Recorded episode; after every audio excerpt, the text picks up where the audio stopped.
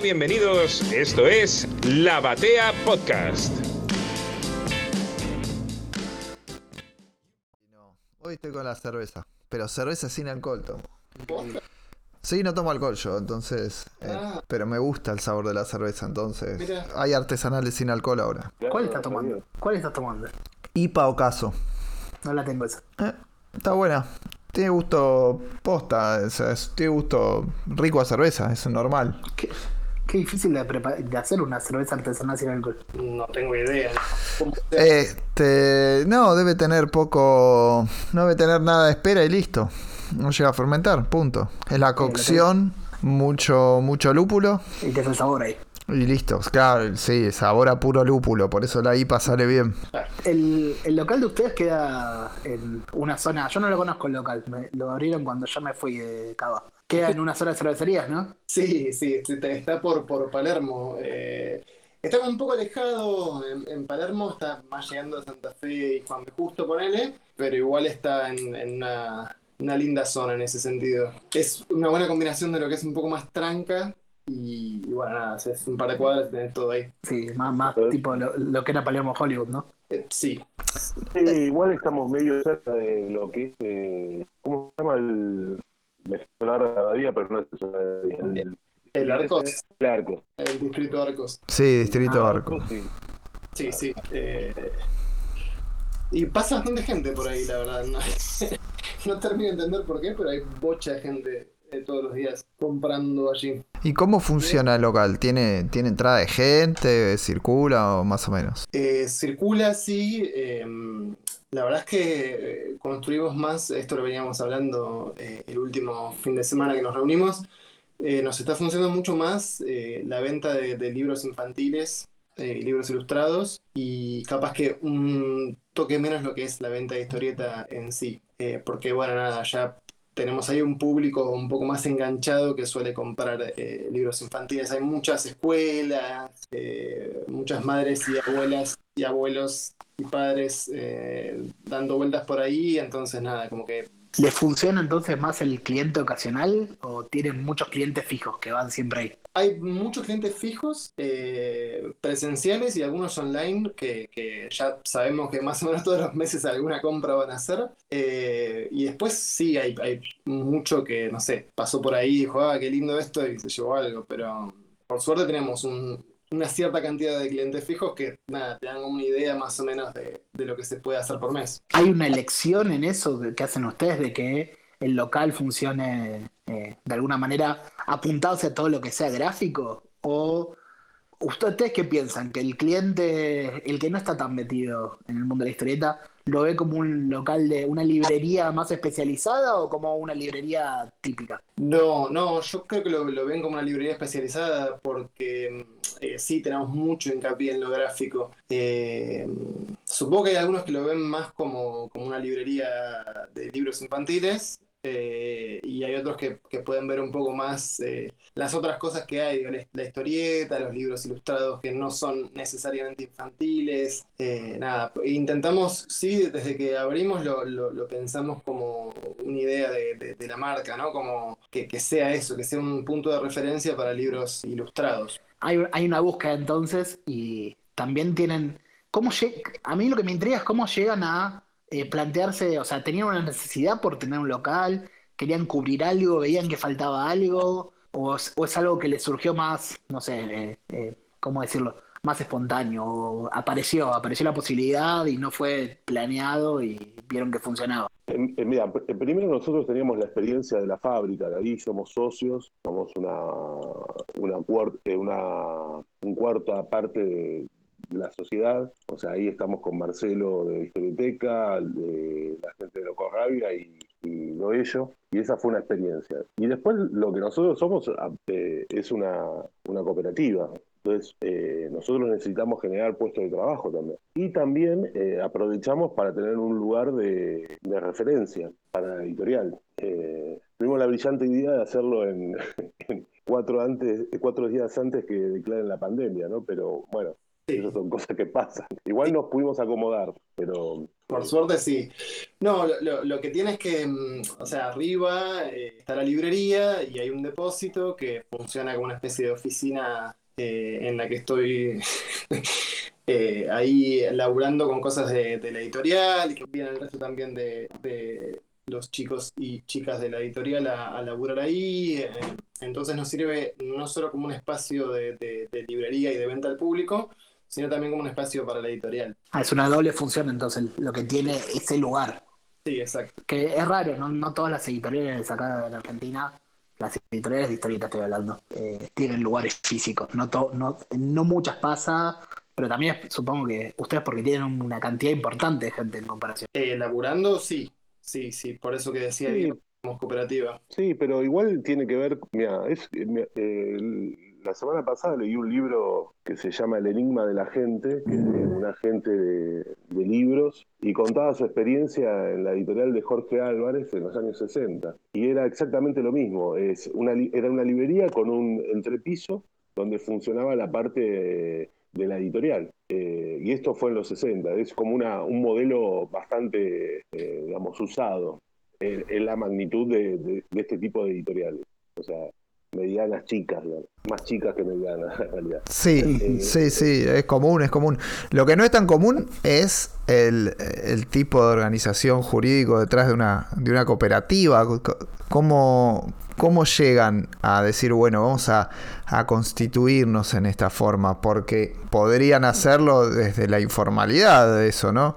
Este, Sí, nosotros en realidad eh, arrancamos casi como una cooperativa sin serlo jurídico legalmente, eh, porque nada, nos conocimos en, en un curso de guion de Diego Arimbau hace, sí, como 12 años. Casi la leyenda, eso ya, como lo cuentan. Sí, sí, eh, la leyenda por la cantidad de tiempo pasado, por sobre todo. Em, y, y bueno, ahí nos conocimos y empezamos a hacer un fanzine que, bueno, te tenía eh, particular énfasis en, en la parte de, de- de los guiones, en las historias, porque, bueno, habiendo participado y salido de este taller, concentrábamos mucho en eso. Tenía el, el- mismo nombre que tenía la editorial, que es Hotel de las Ideas, y eh, de- el, el- subtítulo del fanzine era como un fanzine hecho por guionistas. Bastante pomposo eh, en parte, pero nos servía como para ir atrás de esa idea. Em, y, bueno, empezamos a laburar mucho de esa manera, comentando las cosas, todos, charlando las historias, viendo cómo, cuestiones de producción de los fanzines eh, y ese tipo de cosas. Y después, en algún momento, cuando ya eh, teníamos algunos libros, eh, ya habíamos pasado como del fanzine al libro, eh, decidimos de- darnos como este marco legal que nos estaba faltando. Sí, aparte, digamos, teníamos el un funcionamiento natural de una cooperativa. Entonces, eh, era extraño no, no, no tomar esa forma jurídica. Y la verdad que cuando pasamos a la cooperativa había un montón de cosas que son engorrosas, en ese momento sobre todo, ahora es bastante más fácil hacer una cooperativa en, en cuanto a trámites. Parece el siglo pasado en relación a la tecnología y al acceso a la información, en realidad. Eh, pero no fue hace tanto, digamos que creo que somos cooperativas desde el 2014, más o menos 2015. Sí. Eh, nos, nos- nos brindó posibilidades eh, jurídicas que, que eran impositivas, un montón de cosas que se adaptaban mucho mejor a, hacer, a que uno ponga una cuenta de monotributista o que hagan una hacer una SRL o hacer una SA que era mucho más, más caro, digamos. Eh, nada, nos pareció que, que era lo mejor y, y después eh, en los hechos eh, para nosotros es lo mejor, digamos, porque siempre eh, que nos preguntan hablamos de cómo, cómo se toman decisiones en una cooperativa. Es algo mucho más colectivo, mucho más coral. Eh, para nosotros es importante porque hay como un debate interno eh, que funciona para cada uno, para, para, para, para hacer carburar el, cerebro, digamos, y tratar de, de conseguir el mejor resultado de lo que cada uno propone. Ahí yo desconociendo un poco del funcionamiento de una cooperativa, quizás Mariano sabe más, pero ustedes también tienen roles dentro de la cooperativa, ¿no? Eh, sí, y hay también lo que se llama un consejo de administración, que está compuesto por un presidente, un secretario, un tesorero, digamos, esa es como parte más, eh, sí, eh, Como, como una sociedad, va bueno, como, como son las sociedades sin fines de lucro y ese tipo de cosas, ¿no? eh, es, es parecido en ese sentido, sí. Eh, y después, bueno, nada, cada uno, cada uno de los socios, socias, eh, nada, participa con diferentes tipos de trabajos.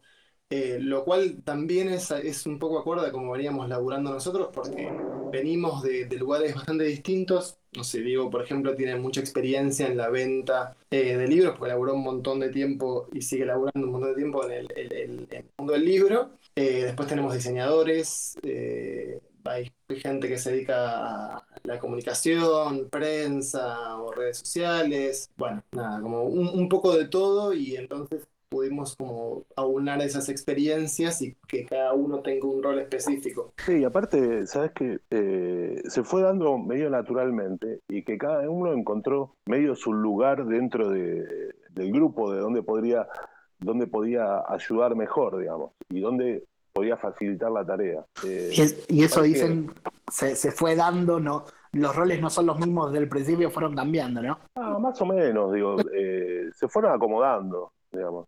Eh, nadie hace exclusivamente una tarea también. Eso es importante. Eh, estamos muy interrelacionados, eh, pero sí, bueno, hay cosas a cargo, digamos. Eh, la librería está a cargo de Emiliano. Entonces, bueno, por más que él esté a cargo, sí hay un diálogo eh, respetando que él es el que está a cargo, sí hay un diálogo para mejorar cosas, para ir viendo cosas, eh, trayendo ideas o libros, dicen, che, ¿viste esto? qué sé yo, cosas así, digamos. Eh, después, eh, nada, en edición eh, hay diferentes tareas.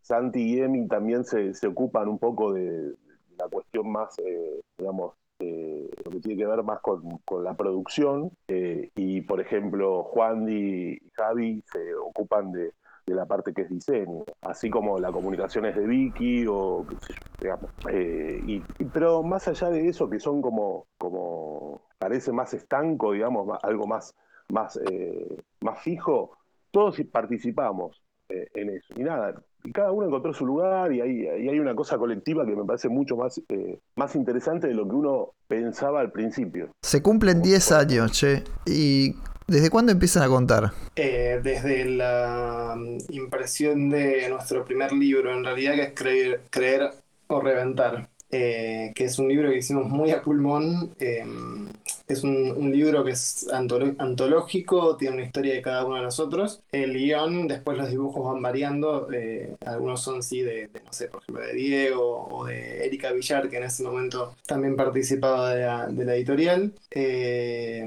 y lo hicimos. Perrota, también. Sí.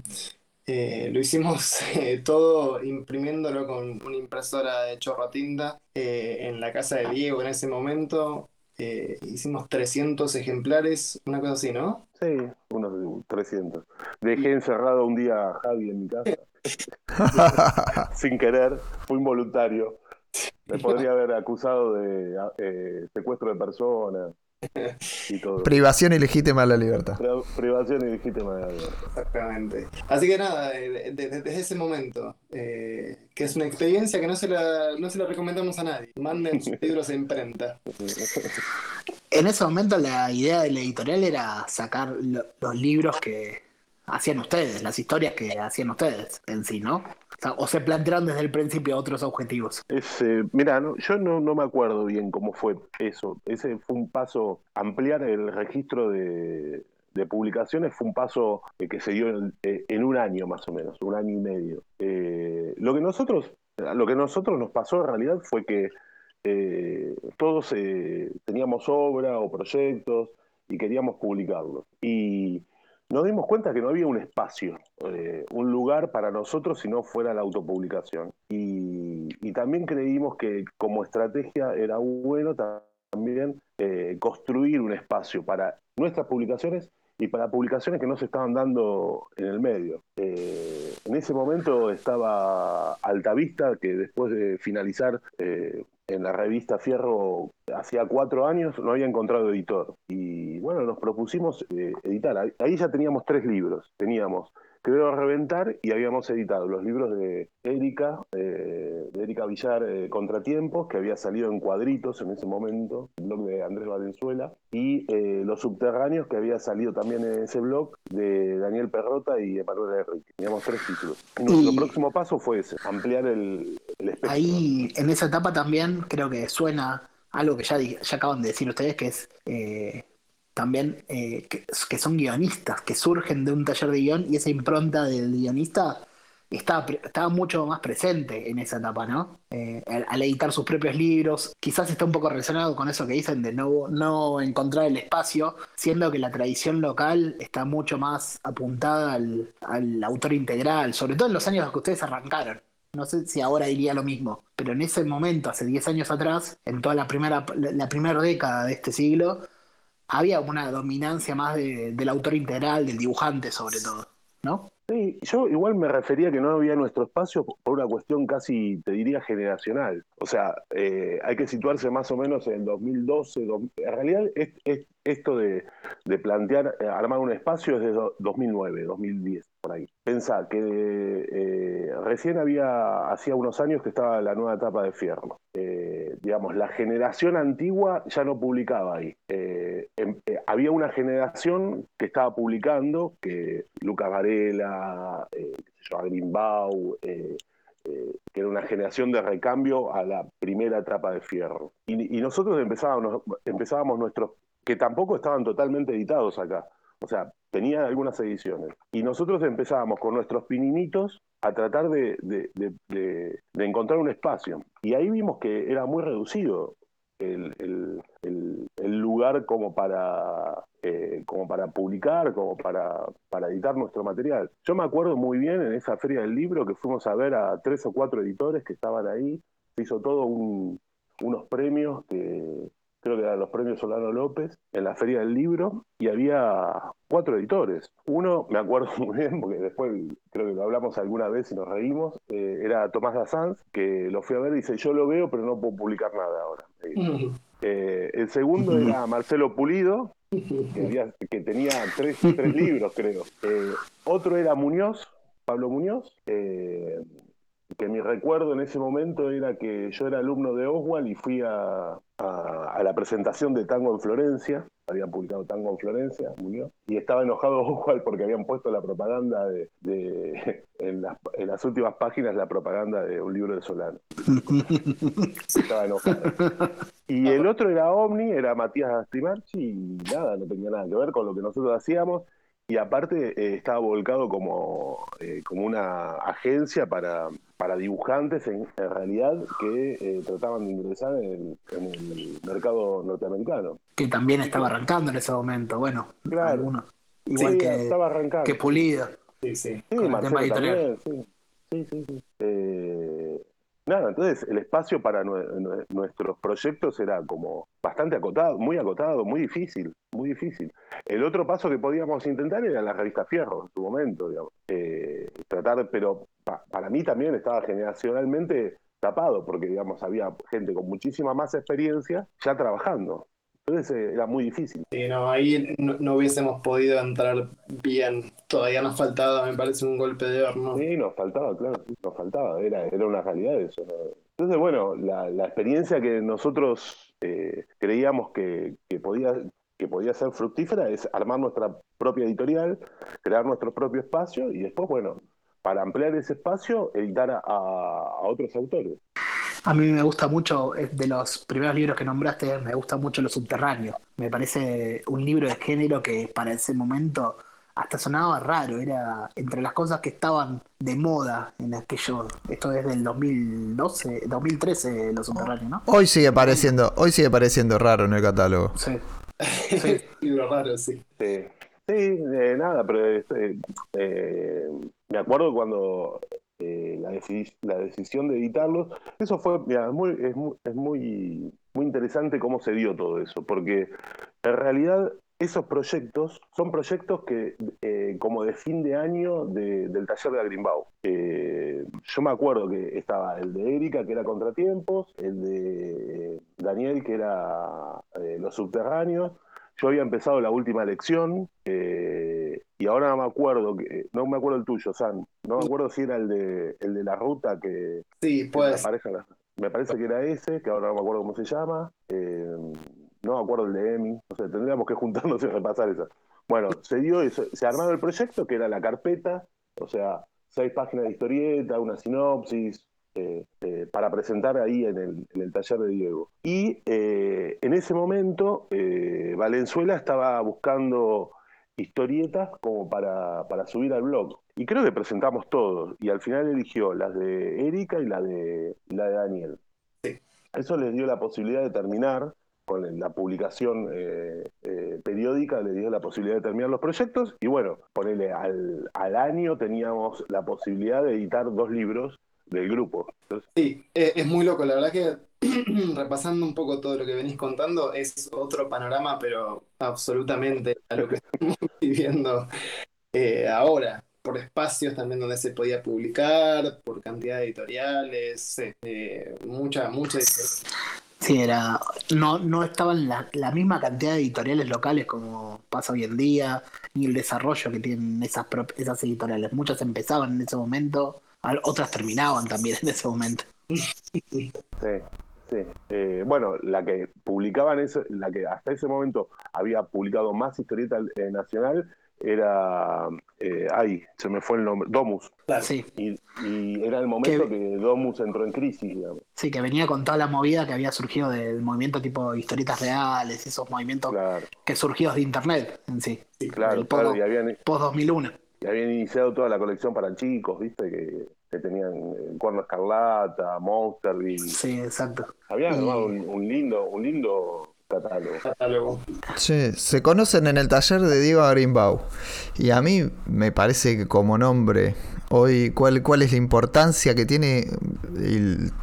también la pregunta va para vos, Dami, ¿no? Este, la, importancia que tiene tanto Diego en, general como guionista y, y, en particular el taller de Diego para, para la actualidad y la realidad de la historieta argentina, ¿no? De este, de este momento. Eh, y sí, la verdad es que Diego es eh, súper importante en, todos esos sentidos. Me parece que es un gran formador también y te hace, como él conoce tanto, además de, los procedimientos narrativos, conoce tanto sobre los mercados, eh, nada, te, es súper interesante como, como formador. y la verdad que es buenísimo que exista un espacio en donde se pueda pensar la historieta. Eh, yo no sé cuál, fue tu experiencia, Diego, pero yo medio de caí ahí casi de, casualidad. Eh, empecé a ver como posibilidades de, cursos de guion de, de, historieta, que era algo que me encantaba, y estaba Diego, y bueno, me metí, pero podría haber terminado en otro curso. Agradezco que no. pero, pero fue bastante azaroso. Mira, yo eh, eh, lo primero había leído El Asco en historietas reales y me había gustado mucho. Y, le había escrito para entrar en otro año, el año anterior, y no me daban los horarios. Se cruzaba con el día que iba a jugar al fútbol. Entonces dije, no voy. y, al otro año eh, le vuelvo a escribir y sí, había cambiado algo, no creo que una hora antes había empezado, no me acuerdo. Y ahí, ahí me escribí. Y después, en el transcurso de ese año, creo que salió, o, estaba, o, lo había leído, no me acuerdo, La burbuja de Berto. Y yo dije, che, este escribe bien. Escribe un poquito, ¿no? Escribe bastante bien. Pinta. Y, sí, y, nada, y nada, me escribí, qué sé yo, y, me sorprendió eh, que aún hoy yo...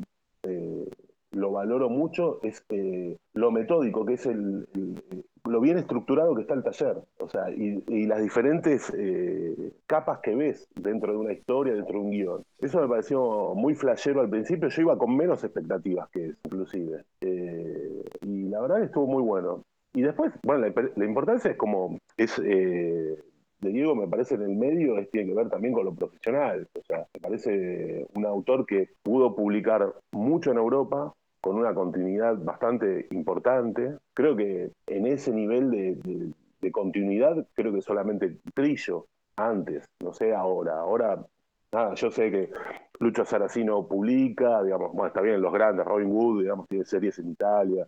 Más en el mercado francés, me parece que es este, eso es indudable. Y después con los artistas que trabaja. O sea, los dibujantes son buenísimos, uno mejor que el otro. Me parece que ahí al mencionar a Trillo, mi, idea y lo que vengo pensando en los últimos días es alrededor de que me parece que es un, sucesor en preponderancia, tanto como guionista como ideológicamente alrededor de la historieta argentina.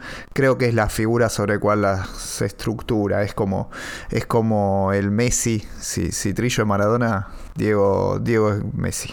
Y un poco esto de, de T también, de que es formador de gente me falta, me falta algo más para Messi ahí. Sí, pasó, pasó mucha gente por el taller, hace muchos años que lo da. O sea, nosotros estamos hablando que eh, tomamos el taller en 2009, San, creo que 2009, 2008, 2009.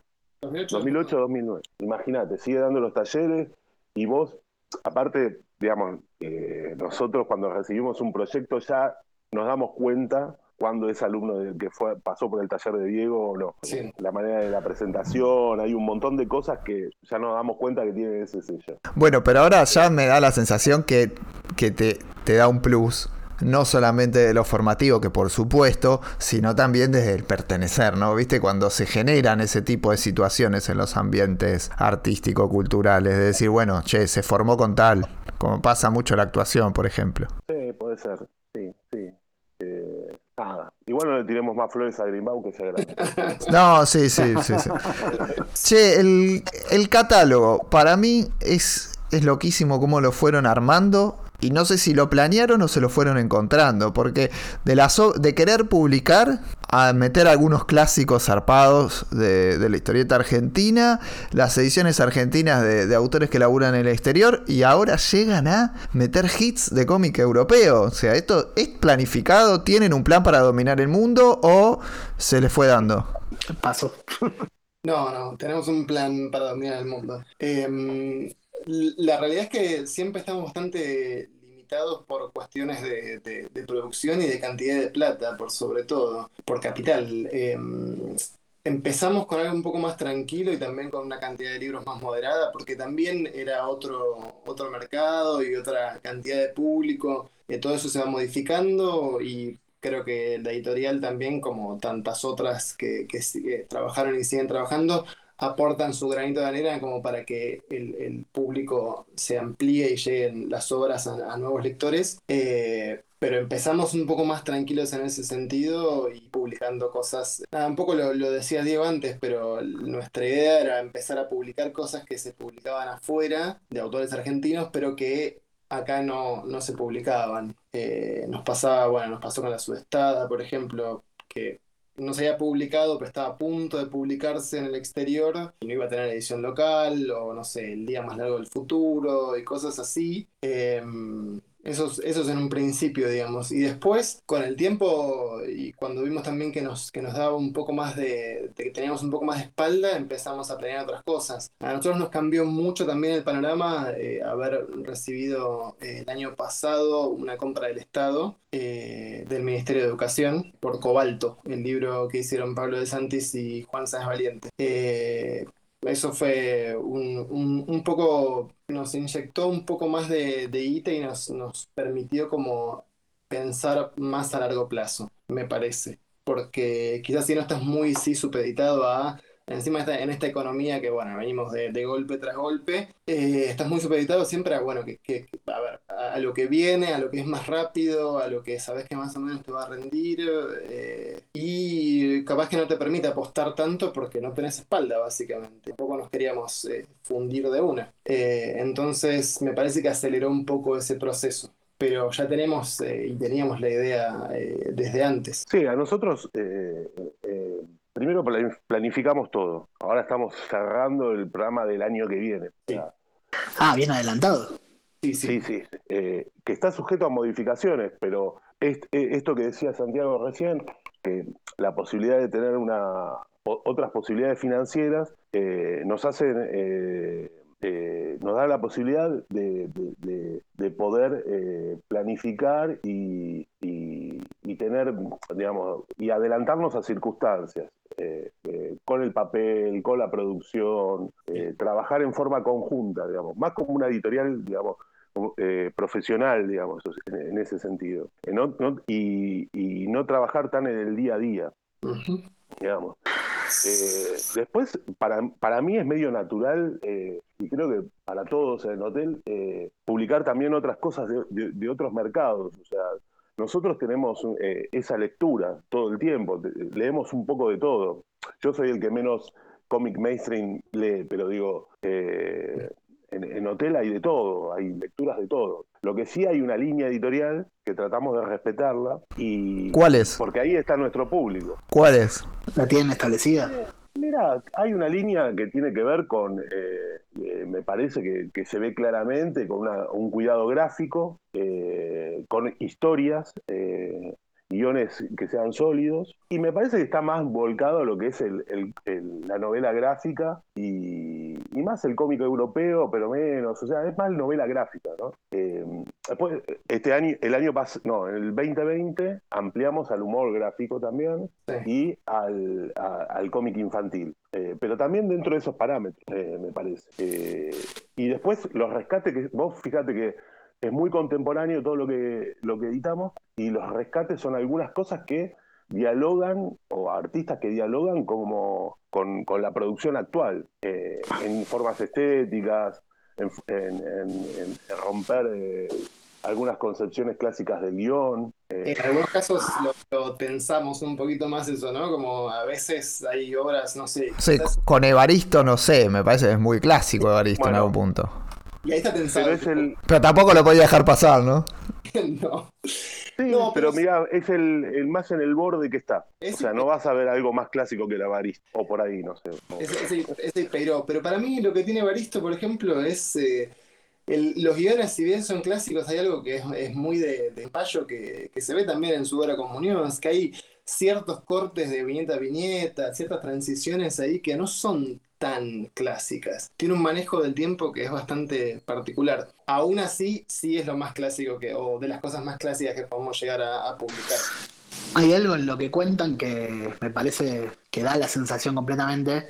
Eh, como, como, van, como, fueron construyendo su historia, su catálogo en sí, estas primeras cosas que contaban, me hace pensar que fueron apareciendo cosas y que se iban, eh, iban encajando en lo que ustedes querían hacer. Que no, no solo fue salir a buscar, sino que iban apareciendo eh, aristas que iban encajando con la idea que tenían ustedes para la editorial. Pero me paro hoy, 10 años después, miro para atrás todo el catálogo y hay una identidad que, que tiene Hotel y que sin embargo, si uno se pone a ver en detalle el catálogo es re variado con todo esto que vienen mencionando. Estas obras más de autor, estos rescates, eh, esta historieta europea, hay algo que mencionábamos con Mariano cuando en los primeros programas que teníamos, cuando hablábamos mucho de historieta europea y todo lo que faltaba editar acá, decíamos, hay cosas que son para el catálogo, son re el catálogo de hotel y las estamos viendo ya materializadas, ¿no? Eh, sí, sí, y de hecho igual también hay un montón de cosas que nos gustaría publicar también, pero que bueno, que también eh, hay que ir armando el público de a poco,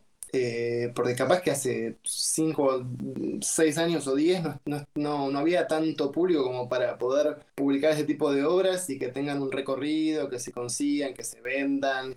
eh, nada, que estén ahí presentes. Me parece que cambió mucho también eh, la mirada del público, de las librerías, eh, de, bueno, obviamente eh, todos los comunicadores que trabajan sobre historieta también ayudan un montón a eso. Entonces, a lo que digo con esto es que también nos encantaría publicar otras cosas que, que bueno, nada, que estamos siempre en la discusión de, bueno, hasta dónde da, qué se puede hacer, qué puede funcionar mejor. Obviamente, de- no, no lo sabemos de entrada, porque hay un montón de cosas con las que nos podemos equivocar. Eh, pero sí es algo que estamos todo el tiempo pensando. Eh, y no solamente con, las cosas europe- europeas, sino también, no sé, con cosas independientes eh, yankees, con manga. Eh, lo hemos pensado mucho también. Ah, interesante. Hay, hay mangas que entrarían perfecto, convivirían con lo que hacen ustedes. Y- sí. sí, y que las El editoriales es de manga no se le animan y nunca se le van a Sí. ¿no? El problema es que los japoneses nos den pelota, pero bueno, ese es otro tema. Ah, Eh, una cosa que perfectamente, un giro Taniguchi lo veo perfectamente en su catálogo. Algo de ese estilo. Sí, sí. Una, una cosa que quería agregar a lo que decía Santi, muy pertinente, es eh, que también eh, nosotros fuimos abriendo el catálogo a medida que nosotros fuimos abriendo nuestras posibilidades comerciales. Eh, una cosa que, te, sentás en cualquier mesa de, edición de historieta y lo primero que te dicen que el problema es la distribución. Bueno, sí, es un problema. Eh, y nosotros lo atacamos desde el principio, que es, eh, es generando nuestra propia distribución.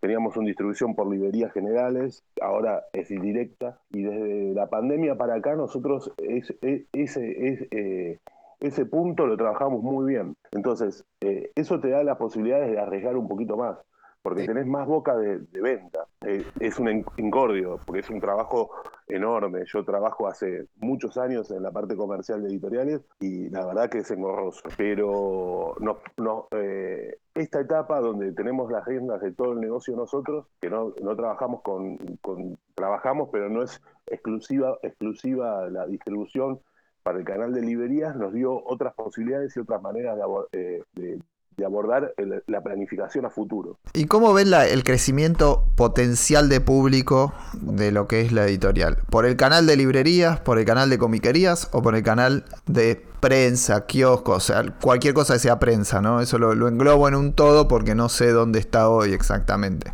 Eh, yo creo que, que, eh, el crecimiento es eh, a donde haya lectores. O sea, por ejemplo, te doy, te doy un ejemplo que siempre lo hablamos en, la editorial. Nosotros tenemos un- un- una distribución y, varios clientes en comiquerías, ¿no?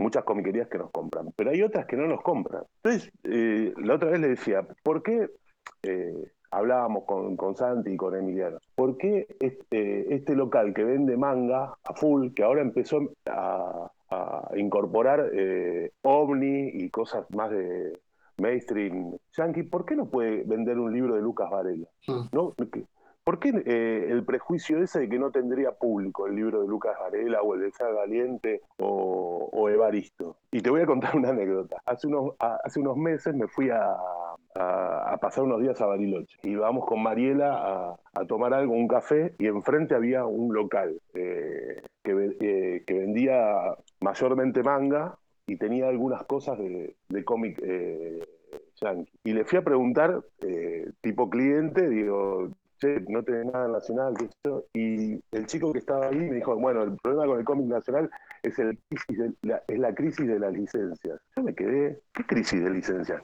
No, porque el Eternauta, en realidad no trabaja cómic nacional. O sea, no sabe qué es el cómic nacional, porque el cómic nacional es más allá del Eternauta. O sea, todo lo que... Se le había ha terminado ahí la historia. se le había terminado ahí la historia. El Digo, mirá, 57. Digo, le digo, pero un pibe que tenía 20, 25. Digo, eh, yo soy editor de cómic nacional, te mando el catálogo. eh, mirá que hay un montón de cosas, más allá, no hay una crisis de licencias. O sea, lo único que pasó es que el Eternauta cambió de editorial después de muchos años. Eh, pero bueno, ahí hay, ahí hay un trabajo que tenemos que hacer nosotros, las editoriales, que es tratar de, de abrir el campo en ese, en, e- en, esa, en ese sector de los de los varios canales que hay. Después el sector de librerías también es más, es, tiene mm, dificultades parecidas en relación a poner el material eh, y no todos, eh, porque se, avanzó un montón. Eh, las cadenas, por ejemplo, tienen su lugar, eh, hay exhibición, eh, pero por ahí las librerías que no son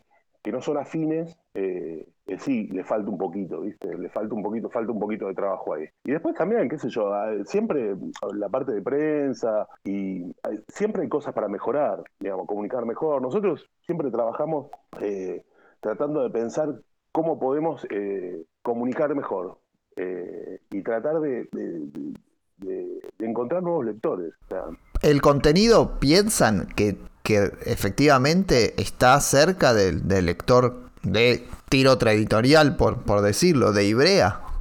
Más que de un lector de eh, una literatura más, más independiente, más alternativa. Depende qué, qué parte de Ibrea, ¿no? Capaz que, capaz que de un Urasawa o de un Asano puede ser. Si es algo más mainstream, quizás no, ya se va mucho. A ver, a, lo que me parece que iba Diego con esto es que a nosotros obviamente trabajamos mucho lo que es la librería y lo hemos incorporado y me parece que cambió mucho en ese sentido, pero tampoco dejamos de lado otro tipo de público que está más acostumbrado capaz a comprar en comiquerías. Me parece que hay un buen balance en el catálogo que puede apelar un poco a las dos partes. Eh, nada, eso, sin descuidar a ninguna de las dos, porque las dos partes... Y tratar de llegar a todos lados. Y un, poco sí, eh, la, idea es un poco llegar siempre a todos lados. Eh, obviamente es súper difícil por un montón de, de, motivos, la distribución es una, obviamente tampoco hay, no todos los libros son para todo el mundo y eso está perfecto, eh, está muy bien, pero lo que siempre intentamos es que eh, las potencialidades del libro se vayan cumpliendo, digamos. Si, este libro potencialmente tiene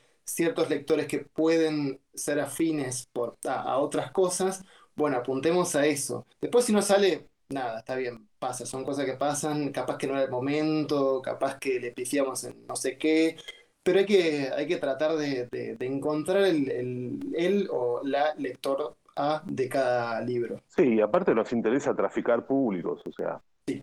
¿Por qué no le puede parecer interesante a un lector de manga, que no sé, turba, porque se enteró de la guerra de Malvinas, un pibe, y quiere saber un poco más? O sea, eh, la historieta es un lenguaje, eh, digamos. En Japón se llama manga, digamos en Estados Unidos se llama, cómic, pero digo, si tu interés es, eh, es, leer una eh, narración gráfica, ¿por qué no, no te puede llegar a interesar? Eh, esto de llegar a todos lados, les cuento una anécdota personal de, para ilustrarle cómo llegan a todos lados. Me pasó de estar trabajando en Nueva York y meterme en una comiquería de por allá, Mysterious Time Machine del Greenwich Village, y encontrarme con bubbles, con burbujas de Fer Calvi.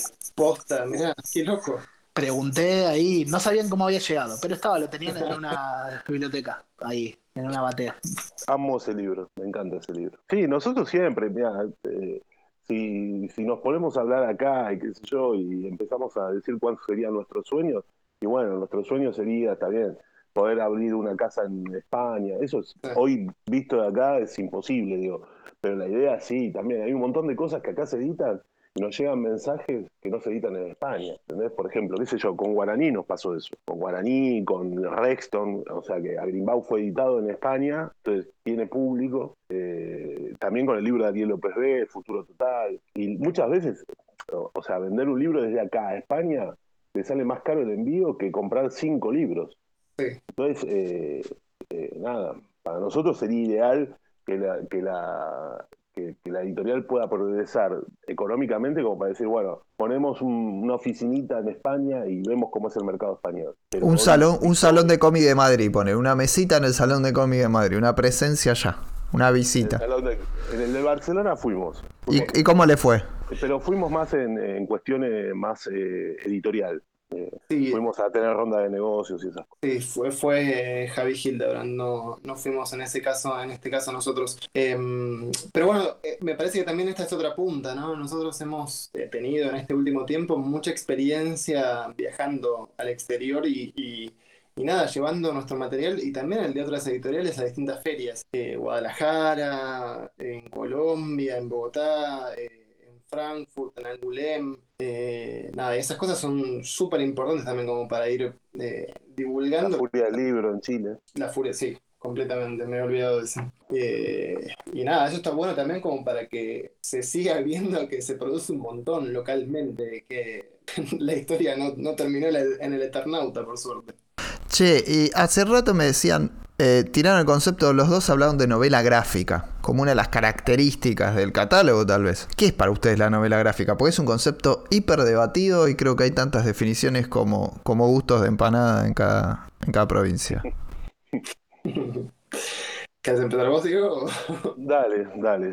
Mira, eh, lo que te puedo decir es un poquito a mí lo que me pasó con la palabra también. Eh, yo al principio creía que no, que era una forma elegante de decirle a las historietas para venderla en otro lado, eh, que eh, leer historieta era vergonzoso. Eh, yo creo que más allá de eso, que puede ser una, o sea, no creo que una verdad irrefutable, esto es la novela gráfica y no se puede mover ese concepto. Un poco eso es cierto, poco creo que es cierto, pero también es cierto que la novela gráfica, como la entiendo yo, sí se generó en, en un libro que sea una historia terminada, de, que termine ahí, eh, que abarque un arco narrativo importante, eh, que, eh, que no sea solo de aventuras, o sea, que abarque otros temas, otras temáticas. Cuando la historieta estaba sola referida a la aventura, y, me parece que hoy en día está más acentuado eso en las formas narrativas, en lo que se busca con un libro, con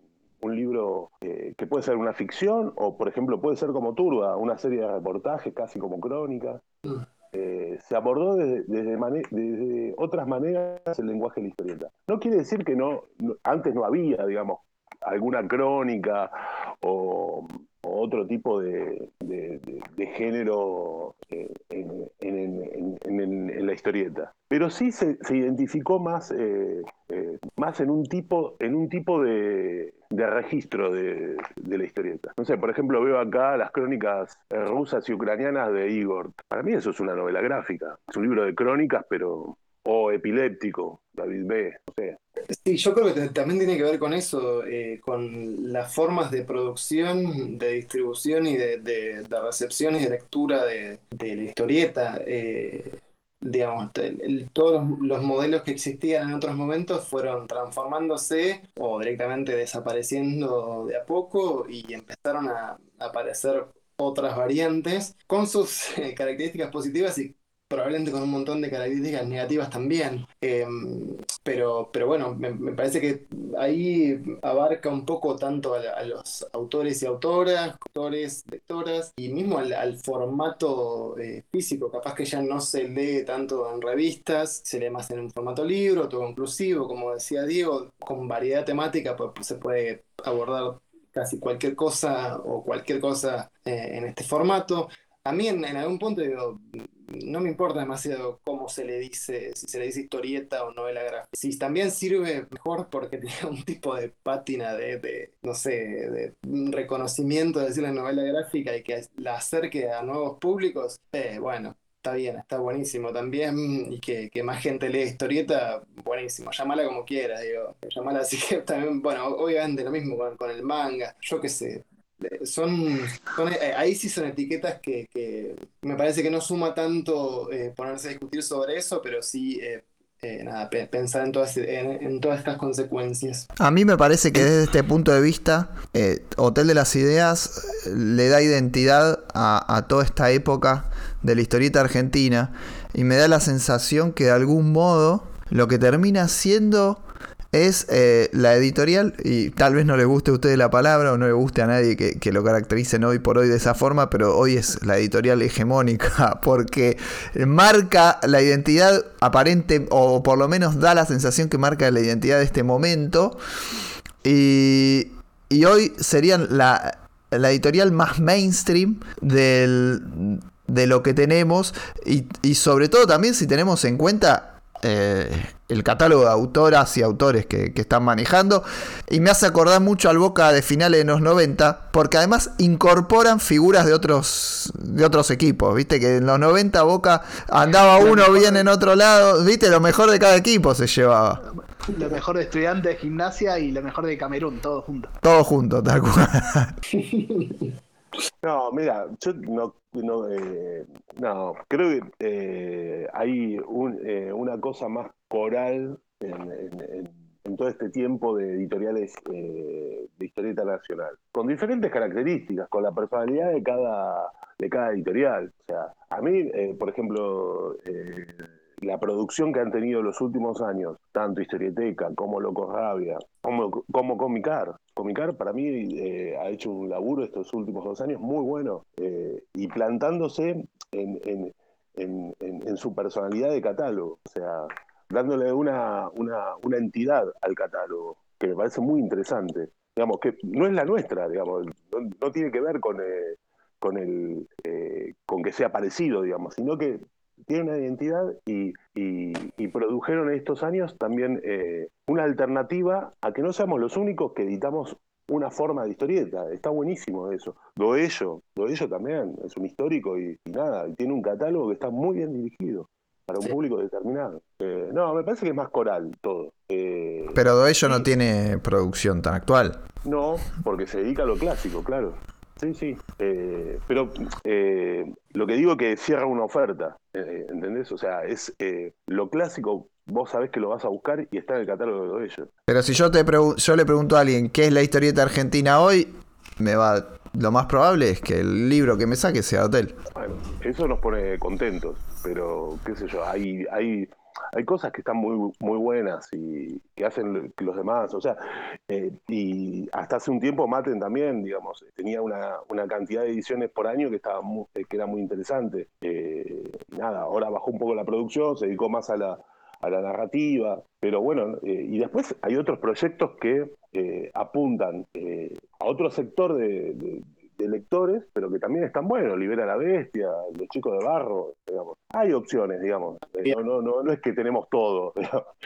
no, no, no. Eh, No, y en ese sentido a mí me, me- me pone contento pensando un poco en lo que veníamos hablando hace un rato de, de cuál fue nuestra experiencia a la hora de entrar al mundo de la historieta y ver que, no sé, habían cuatro editoriales que te decían, no, ya tengo el panorama completo, porque capaz que publicaban dos, tres libros por año y listo. Eh, y ahora no sé, es como que si querés entrar hay un montón de opciones, eh, tenés opciones físicas, eh, digo, de libro físico, tenés opciones de libro digital, eh, tenés opciones de publicaciones digitales. Es eh, súper diverso eh, en ese sentido, está buenísimo, es un muy buen momento. Otros son los chicos de Deriva, que también tienen una, es una editorial más nueva, pero tiene una, vos te das cuenta cuál es la línea que van a manejar. O sea, está, eh, está muy, muy, me parece muy claro eso. Y es una opción que nosotros no tenemos una cosa tan experimental y, y está bueno, Eh. digamos. Hay algo que tienen también, bueno, ustedes están mencionando otras editoriales, todo. En estos, en estos últimos años, quizás el último lustro, un poco antes de la pandemia para acá, muchas de, de esas editoriales que mencionan encontraron su, eh, su estilo, por decirlo de alguna manera. Son diferenciables, hay, les, pasó, les pasa a ustedes eh, que hoy ya hablamos, quizás ustedes desde antes, hablamos de, como le- les decía antes, tal historieta la reveo en el catálogo hotel, tal artista es muy para hotel, a las otras editoriales también le está pasando eso, que pasaron de ser los que estaban buscando su lugar en el, en el medio a estar hoy ubicados y ten- tener un estilo propio y marcar un poco el ritmo. Eh, hoy también están reconocidos, obtienen premios, eh, so- son reconocidos por, por otros, otras partes de, de este mundillo.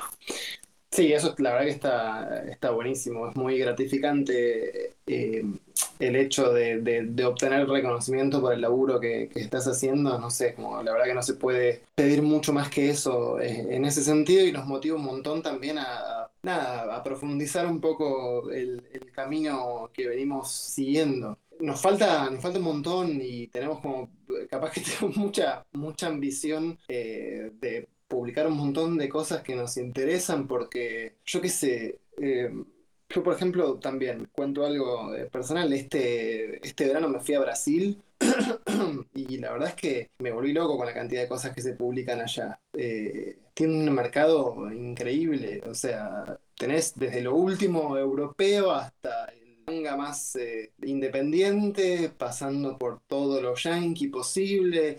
Y, nada, la verdad es que yo, a mí me encantaría ver eh, como, como editor y también como lector, como comprador, me encantaría ver un, mercado así, ¿no? Me parece que obviamente nos falta un montón y no nos vamos a comparar tampoco con la cantidad de gente que existe en Brasil. Es un poquito di- difícil, pero, pero acá hay muchos lectores también historieta y nuestra idea es que se siga ampliando y que vean cosas nuevas también y que aparezcan cosas nuevas y que capaz que al principio no enganchen tanto, pero que después con el tiempo se sigan, eh, nada, sigan apareciendo y se enganchen un poco más con eso. Eh, no sé, todas las editoriales que ahora están publicando cosas europeas eh, también abren un, camino a, eso y van preparando un poco y armando un poco un público que puede llegar a interesarse por ese tipo de materia. Eh, es un poco las, dos cosas al mismo tiempo. Hay que publicar y al mismo tiempo, bueno, hay que el- el público. ¿Y cómo se ven hoy? ¿Les pasa que eh, aparece cierto artista y ustedes dicen, este entra re para nosotros, hay que buscarlo? ¿O que ya haya artistas, dibujantes o guionistas que los busquen a ustedes por el catálogo, que dicen, quiero que mi libro lo saque hotel, ese tipo de cosas? ¿Ya, ya sienten que ya les está pasando eso? Nos han pasado las dos cosas. Eh, a veces vemos algún autor o autora y decimos, bueno, esto está buenísimo, queremos publicarlo sí o sí. Y a veces, eh, nada, nos llegan propuestas por, por eh, mail o, por las redes sociales y ahí, eh, nada, lo charlamos entre todos, discutimos a ver si nos parece que está, que, que es acorde a nuestro catálogo. muchas veces nos, nos llegan cosas increíbles y le decimos al autor o autora como, che, mira, esto está buenísimo, pero capaz que no es para nosotros, prueba con, sé, Loco Rabia, con Deriva, con Maten, con Estudio Mafia. Eh, no sé, eh, eh, ahí no, no, me parece que tampoco tenemos mucho, mucho problema con ese tipo de cosas porque la verdad es que, como decía Diego antes, tampoco podemos publicar absolutamente todo y ni podemos ni queremos y está buenísimo que cada editorial vaya como por su camino complementario y, y bueno, qué mejor que, que los libros salgan. Y hay algo que- que me genera. Uh, perdón, sí, sí, Diego. No, creo que la, pre- la pregunta de Damián era si hacíamos scouting, sí, hacemos scouting. Y, y nos llegan cosas. Y estamos todo el tiempo viendo, digamos. eh, la verdad que nos apasiona. Todo el tiempo viendo autores nuevos, dibujantes nuevos. eh, y, y buscando también qué se puede editar, y qué está bueno, qué está faltando, o que no tuvo edición acá. Estamos todo el tiempo en eso, digamos. Y ahora me pregunto, ¿cuál en sintonía están todos ustedes los que componen Hotel?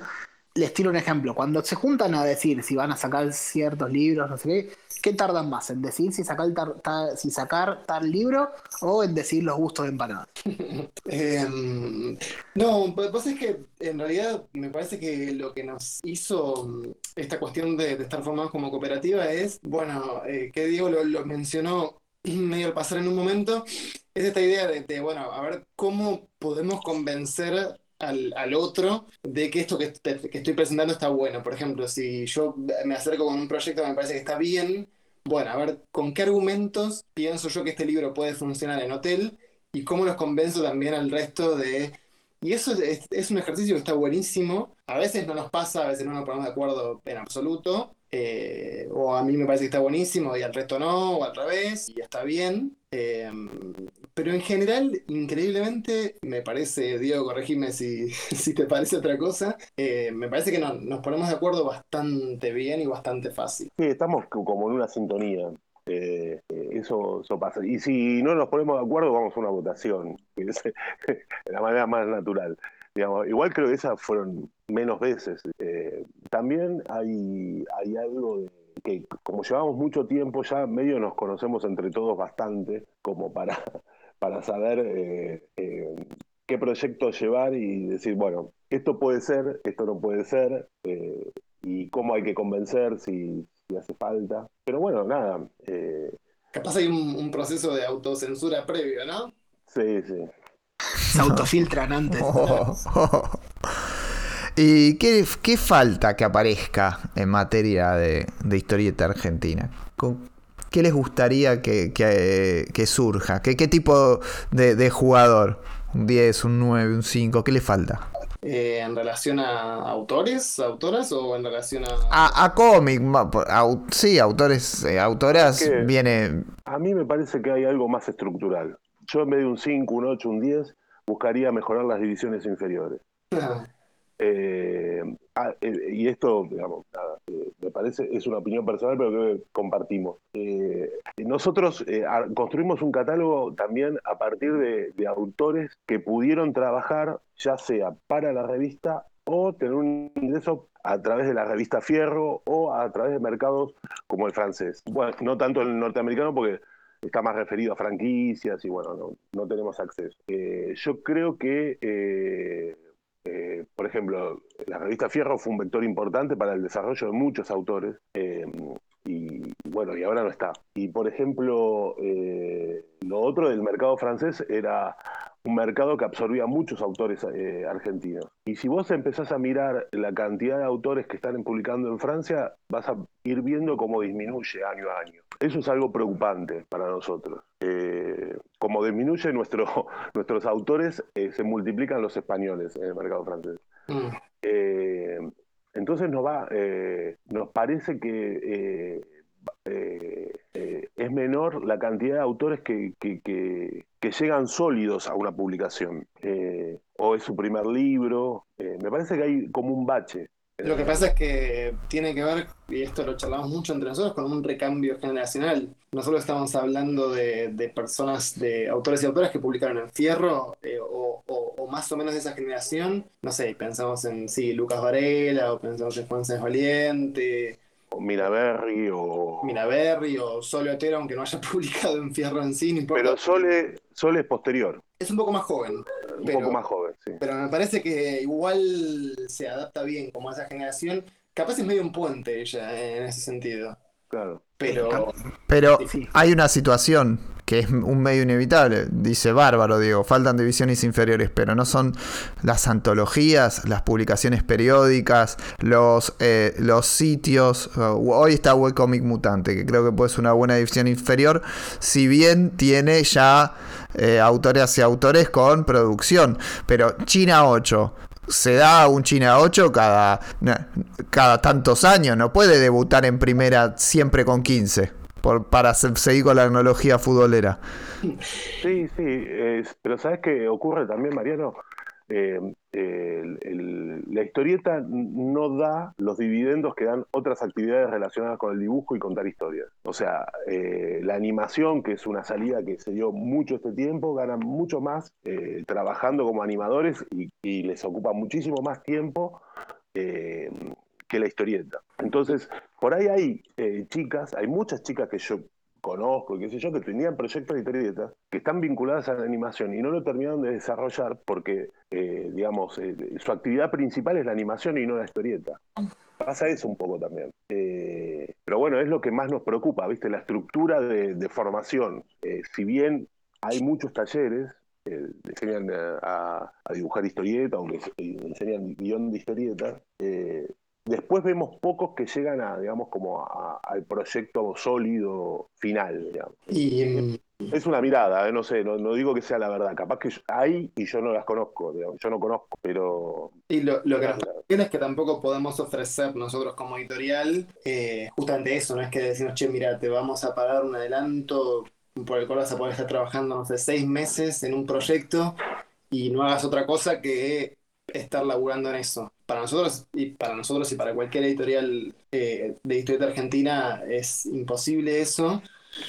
Eh, entonces ahí se corta un poco eh, esta cuestión más de, profesionalización de la historieta en ese sentido. Eh, y, lo vemos, o sea, ahora lo estamos viendo a futuro, ¿no? Es como, bueno, ¿qué va, qué va a pasar o qué cosas van a surgir a futuro en este contexto? Sí, ya se está agotando un poco todo lo que fue el, el modelo de, de, de la Fierro en ese sentido, y ponemos Fierro como, nada, como emblema, pero hay otras cosas, obviamente, como decía Diego recién. Bueno, ¿qué va a pasar? Antes, Eh, antes de la Fierro fue historietas reales, digamos, Claro. por ejemplo. Sí, sí, inmediatamente antes, claro.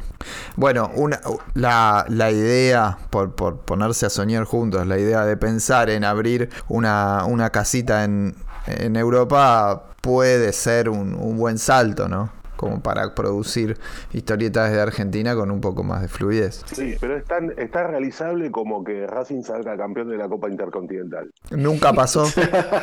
Nunca pasó, lo filmaron en el mismo, lo filmó Kubrick igual que, la, que el hombre en la luna. No, no, no. Exacto. Pasó en el 67. Bien, lo- Pasó en el 67. No, no, lo filmó Kubrick, Diego, igual que la llegada del hombre a la luna, el mismo escenario, todo. No, No hay te quiero no, te quiero, no te quiero hacer chicanas, pero Racing está más cerca de realizar eso que Independiente actualmente. Hoy es imposible para Independiente. Es realmente imposible, sí, sí, sí. Sí, hay cosas con las que no hay que meterse acá. Perdón. No, no, igual eh, eh, digo que, que es como, eh, eh, primero, te, te doy, te- más allá de los deseos, porque todo, todo, todo, todo el viaje de hotel empieza desde un deseo. Entonces, uno no lo, lo, tira al aire así, por ahí se cumple, ojalá, pero es muy, muy complicado. Por cuestiones estructurales, eh, ya de, de moneda, de inversión y, y un montón de cosas. Pero nada, sería ideal eso. Eh, pero bueno, hay otras puntas, qué sé yo. Por ejemplo, Tomás Dazan se puso eh, una editorial en, en Francia y latina que fundamentalmente edita autores argentinos. Entonces puede ser una usina de a Sí. poco. Nosotros cuando viajamos a Angulem hay una editorial que se llama Mosquito que rescata toda la... to- eh, más clásico, pero rescata todo el, el, eh, la mayoría de obras eh, del mercado italiano. Entonces, está bien, es una editorial eh, mediana, pequeña te diría, pero bueno, puede, puede ayudar a la producción. Lo mismo si se desarrolla por ahí la, editorial de Tomás. Igual no sé, esto lo digo así como hablando a boca de jarro, no sé cuál es el proyecto de Tomás. Digo, me parece que tiene que ver con el rescate, más algunas obras que tienen un contexto determinado eh, para el mercado francés. Pero nada, sí, eso sería un, un, buen, un buen paraguas para la producción local. Sí, eh, también, bueno, eh, si empieza a funcionar esto de las obras europeas, las obras de autores europeos acá, o si empiezan a abrir otros panoramas, como mencionaban antes, eh, que eso sirva de inyección a futuro para otros, otros artistas. O sea, que un libro que quizás a ustedes les llega pueda eh, ayudar a financiar otros. Sí, eso seguro, y lo pensamos también eh, mucho desde ese lado. Eh, últimamente estamos pensando en, sí armar toda una colección. No es una colección, finalmente tuvimos muchos idas y vueltas con eso, pero empezar a publicar autores y autoras más jóvenes o que tuviesen menos recorrido, menos libros publicados o ningún libro publicado. Y, claro, que sean contenidos en una colección, que tengan esa impronta, digamos. Y eso se logra también a través de, bueno, capaz que vos sabés que el, primer libro quizás no, funciona tanto o es más difícil. Bueno, está bien, lo podemos bancar, ¿no? Como tenemos esa espalda como para decir, está todo bien, eh, puede ir más lento, pero a nosotros nos interesa lo que estás haciendo, vamos para adelante con eso. Eso tenemos ganas de hacerlo y lo vamos a, hacer en, lo inmediato, ahora y el año que viene. Ya pensar en el año que viene es un, es un montón en este contexto, pero, pero bueno, es la idea por lo menos. Sí, tienen, tienen algo ahí. Eh, volviendo a algo que decían antes, eh, estoy mientras reviso su catálogo. Mm. Esta idea, me, me voy por el lado de la historieta europea, me quedé un poco con eso. Hoy hoy ya, hoy ya tienen un número importante. De pasar de ser una, una curiosidad, no una curiosidad, sino un, arriesgarse un poco. Fue cuando, cuando sacaron los primeros libros, cuando sacaron el primer gato del rabino, igual ya lo habían hecho con el libro de Ana Oncina, ¿no? Años antes. Sí. ¿Qué pasó por ahí con Ana Oncina? ¿No, no, se le, ¿No le fue tan bien como para que sacaran las continuaciones o algún otro libro de ella? ¿O, eh, quedó ahí? Nosotros eh, ahí. Varias cosas ahí, varias cosas. Eh, eh, si querés vos, después yo. Mm, dale, dale. Estábamos también en otro momento del Real. fue un momento bastante también complicado a nivel país. Nosotros habíamos hecho la compra de esos libros a la cúpula eh, digo eso porque fue en conjunto, habíamos comprado eh, croqueta y empanadilla y también eh, Stropi, que esa lo, hicimos en conjunto, no, no, lo publicó originalmente la cúpula, pero sí nosotros lo compramos para publicarlo junto con la cúpula. Y de un día para el otro prácticamente una, una devaluación muy grande en nuestro país. Y bueno, lo que teníamos que pagar una cantidad de guita se terminó casi duplicando en, un día. Bueno, eso complicó bastante las cosas. Y después, eh, un poco tiene que ver con el, trayecto, con el trayecto que venimos haciendo en este último tiempo, de estar en más lugares, estar en más librerías, en comiquerías y ahora quizás el libro funciona como hubiésemos pretendido que funcionara en ese momento. Entonces, si ahora publicásemos otro quizás de, esta serie, le iría mejor. Eh, que lo veo perfecto en el estante al lado de anda al lado de los platos, al lado del, de los libros de Soleotero. Es como, eh, los vería en el mismo estante y me tentaría. Claro. Sí, sí, sí. Sí, es un, poco de, todo eso también tiene que ver, es verdad, con, los libros que habíamos publicado hasta ese entonces y los que publicamos ahora. Bueno, nada, es, son, es, fue multicausal. No le fue mal al libro eh, en absoluto, pero afuera en España no sé, es un mega hit. No es un super hit. Sí. Ya no sé cuántos libros va en cine en España. Eh, no, y es una genia y siempre tuvo además la, mejor onda, fue súper copada con nosotros desde, un principio. Eh, nada, siempre está ahí como al, pie del cañón. Eh, la verdad que es una profesional increíble. Tiene esa cosa también de una autora que encaja en el catálogo de ustedes. ¿Tienen eso ustedes con esta, esa identidad también con los autores? Eh, sí, yo creo que, que encaja, encaja súper bien. Eh, sí, desde el dibujo es súper interesante. Lo que pasa es que capaz que en ese momento sí proponía algo que nosotros no, teníamos tan abierto. Y ahora yo creo que sí. Eh, pero bueno, es lo mismo. También ayudó un poco a que abramos un poco ese, espectro o, ese sector del catálogo. Y bueno, nada, eh, no, lo estamos pensando en este momento. sí, yo creo que es como vos decías, San, básicamente fue la devaluación del 2018. Nosotros contratamos el libro a un euro a 25 pesos, creo, y lo terminamos pagando a 50. Eh, y después que no teníamos nosotros la rienda de la distribución. Eh, eso fue eh, un mal cálculo nuestro, digamos. Sí. Eh, creer que la potencialidad de la obra iba a superar nuestros problemas de distribución. Y no, no sucedió eso. En ese momento teníamos un intermediario entre nosotros y las librerías generales, pero sobre todo en las cadenas de librerías, que es donde mejor funciona el libro, y, y eso dificultó un poco. Eh, igual, esto me parece que es más eh, medio para la historia de la editorial, es que ese año fue un momento difícil, pero nosotros supimos barajar y dar de nuevo, ¿viste? O sea, y tratar de seguir vendiendo el libro y, y- y pudimos cumplir con todos los compromisos muy bien. eh, eh, y al otro año salimos para adelante en eh, años muy difíciles para la edición en general, para la venta de libros en general. Eh, así que nada, eh, más allá de ese sabor amargo, nosotros estamos contentos con... eh, y, nos, y nos enseñó, nos enseñó que eh, un libro no solo es eh, la obra, sino la capacidad que vos puedas tener para tener eh, lugares de ventas apropiados a lo que propone la obra.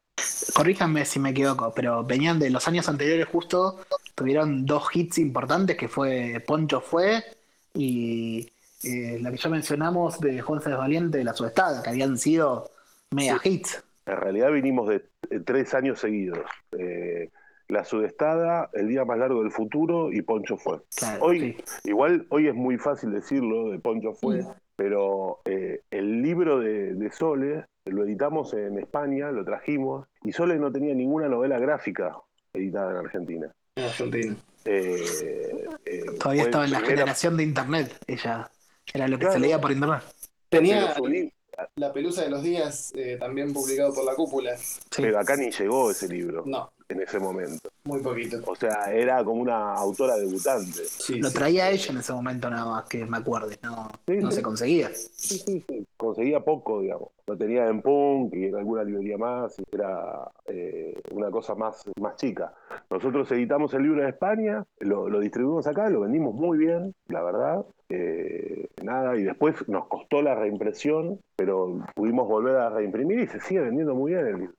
Eh, ¿Cuántas reimpresiones llevaron de esos libros? ¿Cuántas llevan? De la, la Subestada tiene tres ediciones, El Día tiene dos y Poncho tiene, tiene dos también. Eh, después también tenemos otros libros que tienen eh, reediciones. Eh, Norton, Intensa. Norton también es de la misma época, ¿no? El primer Norton. Sí, más o menos, sí. Creo que es de 2010. eh, todas ediciones de 1500 ejemplares. Eh, Sí, la edición, la edición nacional.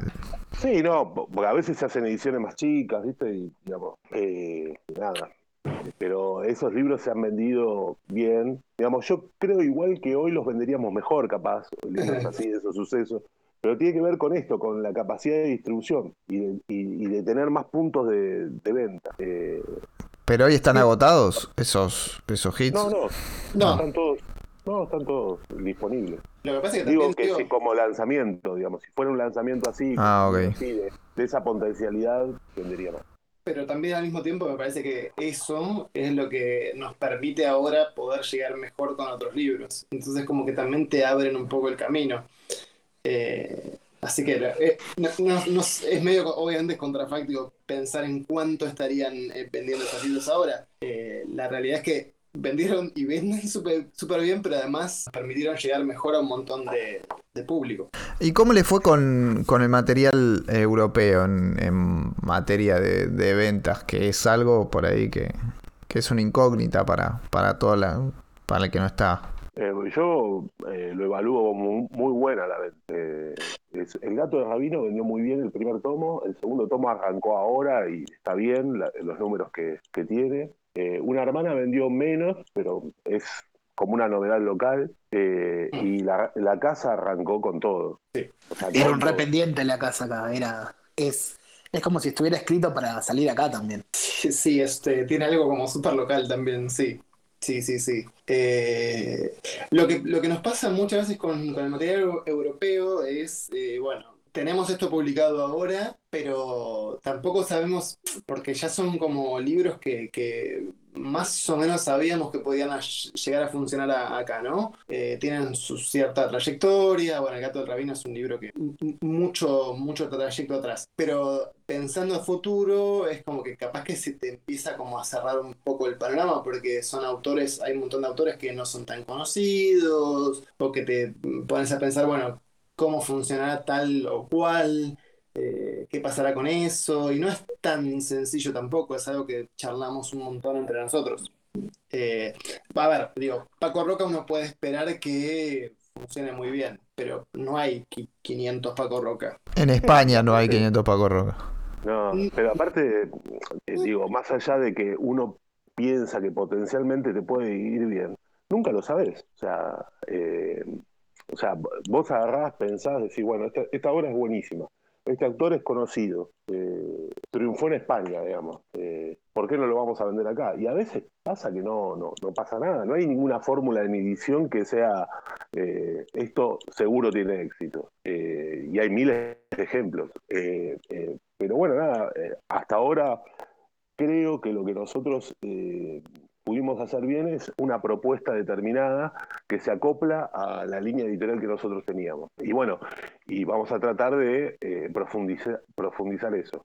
Después, cuando haya más títulos relacionados con el, con el, con, con el mercado europeo, con, la producción europea, por ahí sí podemos eh, tratar de eh, tratar de poner algo más nuevo, más novedoso, más actual, eh, pero es, es nuestra intención. Eh, mira, en, en- en editar eh, autores extranjeros nosotros tuvimos una primera, eh, un primer acercamiento con Hanselman y con un libro de un auto- autore que nadie conocía, que era eh, Tommy Parrish, eh, Perfect Hair. Vimos el libro y nos encantó y lo editamos. Lo editamos antes que en España.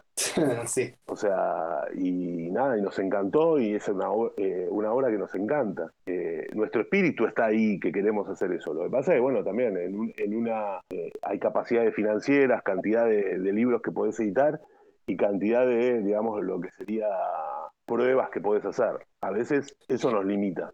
Y lo que pasa con eso, obviamente, es que al estar atado a una moneda extranjera es mucho más difícil de acceder que publicar eh, autores locales en ese sentido. Eh, hay, hay una brecha importante y si te sale mal, te puede salir muy mal y te puede hacer un, cierto agujero financiero en determinado momento.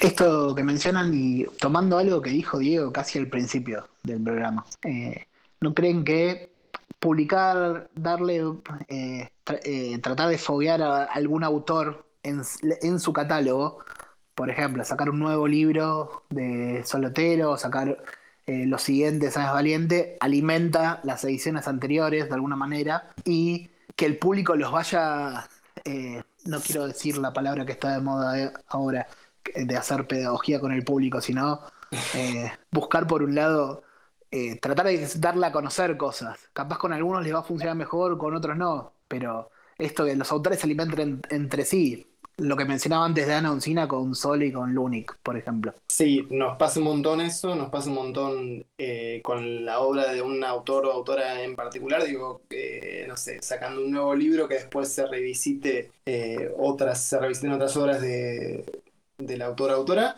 Y nos pasa mucho también, sí, como vos decís, eh, entre autores. Eh, estamos pensando mucho siempre en eso, con qué dialoga cada uno. Eh, no, por más que nosotros no tenemos muchas colecciones en nuestro catálogo, eh, tenemos varias eh, Hay como líneas, de alguna manera, que se Claro, dieron. sí. Lo que no quisimos hacer demasiado lo hicimos en algún caso eh, porque ameritaba o porque capaz que tenía que ver con una presentación formal.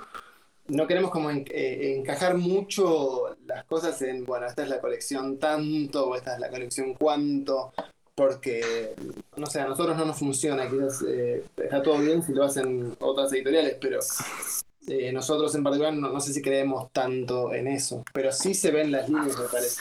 A ver si lo ven como lo veo yo. No tanto así armar líneas, sino formas de acomodar los estantes serían. Nosotros jode- acá en el programa jodemos mucho con, eh, con cómo tenemos las bibliotecas acomodadas y hay algo de eso. Yo, una biblioteca de hotel, tendría un, una orden particular para acomodar. Sí, y de hecho nosotros, eh, nada, tenemos como, y, jodemos mucho con los formatos. Eh, es algo que nos planteamos de entrada y el hecho de que empezáramos a publicar en un formato 17-23 no era algo casual. Además de las bibliotecas, también tiene que ver con una cuestión de, cómo se exhiben en las librerías, eh, qué tipo de espacio ocupan ahí, digamos, a dónde queremos que estén en, esos lugares, en las librerías, cadenas. Nada, no, era, no era casual. Y tratamos de no movernos tanto. Ahora ya con mucho más libros encima, tenemos un cambalache de formatos interesante, pero no tanto como podría ser. Podría ser peor. Bueno, igual, bien, te van armando el chori. Yo tengo una pregunta que los que va a salir un poco de, la línea que venimos siguiendo, pero no, no se dio hasta ahora. Y no quería dejar de preguntarla, teniendo en cuenta que comenzaron en otro momento del, ambiente de la historieta nacional y vieron el crecimiento desde, bueno, durante estos 10 años, sin duda pasaron un montón de etapas, pero hay una constante que es los quilombitos, el chusmerío, eh, las peleas, los conflictos, o sea, hay poca guita y mucha pelea. ¿Por qué piensan que hay tanta, tanta disputa? Depende qué tipo de quilombo. Eh, hay algunos bastante boludos. los boludos yo los paso de largo directamente porque no. Eh, no, lo que, a mí lo que me da la impresión que hay, hay, veces hay quilombos de, de laburo, que es natural, de cualquier medio. Digamos, te pones de acuerdo, no te pones de acuerdo, alguien se enoja, el otro no se enoja, qué sé yo. Eh, a nosotros nos tocaron un par, digamos, y la verdad es que eh, yo creo que las cosas se resuelvan más privadamente que públicamente, pero bueno, es una manera que yo tengo de, de tratar de manejarme. Igual es algo también eso que lo, hacemos en general en la editorial, como que antes de salir a publicar cualquier cosa lo pensamos un montón, lo charlamos un montón, nos moderamos un montón y vemos la mejor estrategia también para salir públicamente con ese tipo de cosas. No son quilomberos ustedes y sin embargo les picaron demasiado balas cercas en el último momento, por eso también les pregunto, porque es casi ineludible. sí, no, no, fueron, fueron varias en este último tiempo, pero creo que la mayoría tiene que ver un poco con lo que decía Diego, ¿no? Como con ese tipo de conflictos de, trabajo, con cosas que eh, capaz que no se plantean tan bien de entrada, o huecos legales o contractuales o cosas así, y bueno, eh, después cada uno tiene obviamente su, su opinión al respecto. Eh, y no es mucho más que eso, pero tratamos de no meterle leña al fuego tampoco. Eh, por dentro capaz. Igual, a, mí igual hay cosas que me parece que no corresponden, ¿viste? Digo, hay maneras, si yo tengo un diferente, diferendo con vos, voy, te hablo y trato de arreglarlo o hacerte enterar el, eh, que vos te enteres de mi disconformidad. Ahora, si tu forma de acercarte es públicamente diciendo barbaridades, es medio difícil que, que puedas llegar a un acuerdo con esa persona. Después, eh, nada, qué sé yo, yo en general, eh, eh, nosotros tratamos de tener diálogo con todo el mundo, o sea, cualquiera que se haya acercado, aparte primero, ahora menos porque estuvo la pandemia. Pero vas a cualquier evento y los mm. que están en stand son los de hotel. Entonces eh, es como muy fácil acercarse. Eh, ¿Qué sé yo? No sé. Eh, el conflicto que pueda haber por tipo laboral tiene que ver con un acuerdo, una, una forma de, establecer el vínculo que a veces se da mal, qué sé yo, no sé. Nosotros siempre tratamos de, de, llegar a un acuerdo con la gente. A veces no. Y después hacer eso público me parece muy lamentable. Pero tiene que ver con las modalidades de las redes sociales ahora también y qué se hace público y qué no. Yo qué sé, son diferentes como estrategias también de cada uno de los actores del medio historietístico y cada uno hace, supongo, lo que les parece que es mejor. Eh, la verdad es que igual, eh, nada, nos han tocado estas cosas y tampoco nos han caído eh, simpáticas en muchos casos, y le hemos pasado mal, lo hemos puteado, nos hemos enojado y eso, pero bueno, nada, también son cosas... Sí, no, no es agradable eso, eso está claro. Son cosas que, pasan, pasan en muchos ámbitos. A mí lo que me da pena también es que efectivamente acá estamos discutiendo sobre migajas, sobre cosas muy chiquitas. no tenemos un supermercado armado y, no sé, un montón de gente disputándose. Es como, capaz que justamente por eso, porque es muy chiquito todo, eh, viene siendo muy, no sé, muy agresivo, muy competitivo. Y, hay- y hay un montón de cosas que pasan también que pasan por detrás, ¿no? Como que muchas veces hay bardeos que no se hacen públicos, que se hacen medio en público, que alguien bardea a alguien con alguien. Y bueno, yo qué sé. eh, la verdad eh, es, medio boludo, pero bueno, ¿qué se le va a hacer? También es eso, viste, que no hay una industria consolidada en donde las reglas como profesionales son muy marcadas. O sea, para terminar en, un- en- una disputa ya hay, hay un montón de cosas que ya están eh, eh, como muy pautadas. Me parece que hay algo de eso también. Entonces, todo el mundo, o sea, todo el mundo, pero mucha gente cree que eh, sus deseos son la realidad y no, no es así. Eh, En lo laboral yo pienso que en algún punto subsiste cierta informalidad, por ahí contractual a veces, y eso ha generado algunos, algunos conflictos, me da la sensación. Pero hay una cuestión y de cara a una, a una crack bamboo después de mucho tiempo, que yo le rescato a la crack, que es... eh, una tarea de foro de la historieta. Hubo un par de charlas muy interesantes en la última edición, sobre todo una que era ¿qué le falta a la historieta argentina? Y ese, y ese tipo de charlas yo creo que dan lugar a- al foro a construir en comunidad lo que viene el próximo tiempo. Esa, bueno, eso ya quedó viejo, pero me parece que, que esas instancias de mesas redondas, de encontrarse, de debatirlo cara a cara, que no sea todo redes sociales, me parece que a largo plazo pueden servir y que las convenciones sean un espacio más para dialogar y no solamente para tener la, la- parte de feria, ¿no? Eso está bueno, sí, sin duda. Ojalá se puedan dar un poco más esos espacios.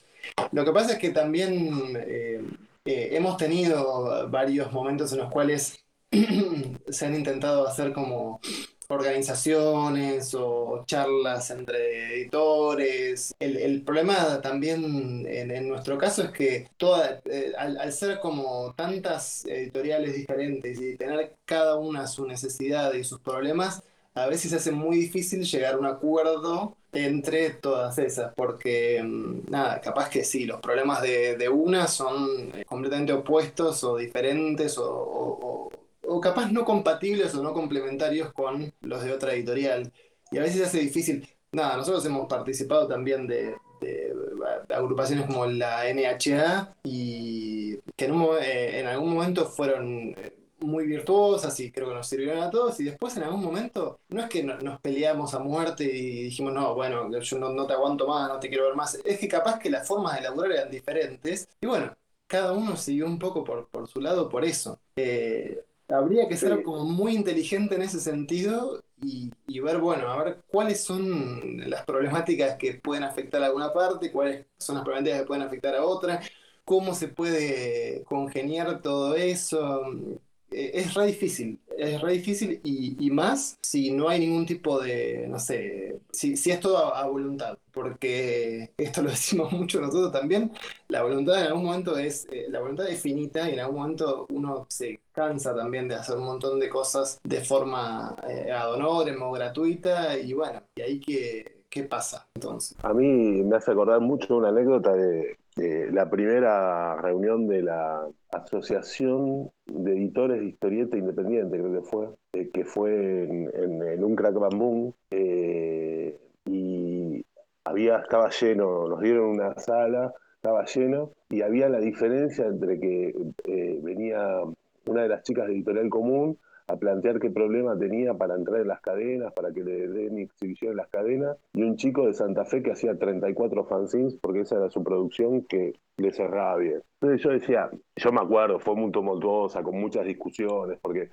nada, ahí dije, esperemos, somos un montón, pero tenemos todas necesidades diferentes. Entonces hay que tratar de agrupar de otra manera, o sea, por ahí hacer, hacer un paraguas general, pero eh, agruparnos de otra manera con las necesidades diferentes de cada uno, ni mejores ni peores, diferentes. O sea, son otra cosa. La cámara del libro funciona en este sentido porque la verdad es que me parece que no es muy específico tampoco. No, La Cámara del Libro funciona para algunas cosas. O sea, eh, nosotros somos socios de la Cámara del Libro. eh, nada, por ejemplo, yo intenté armar una, una comisión de, de- de editoriales cooperativas. Eh, la verdad que después te das cuenta que aparte de tu actividad, necesitas otra vida Sí, claro. para armar todas esas cosas. Entonces, Sí. ahora tomaron la posta otros chicos, lo de muchas nueces y del chirimbote. Eh, pero lo que te brinda la cámara es un paraguas administrativo. Y por ahí enterarte de cosas y estar ahí y decir, eh, nosotros como cooperativa necesitamos esto.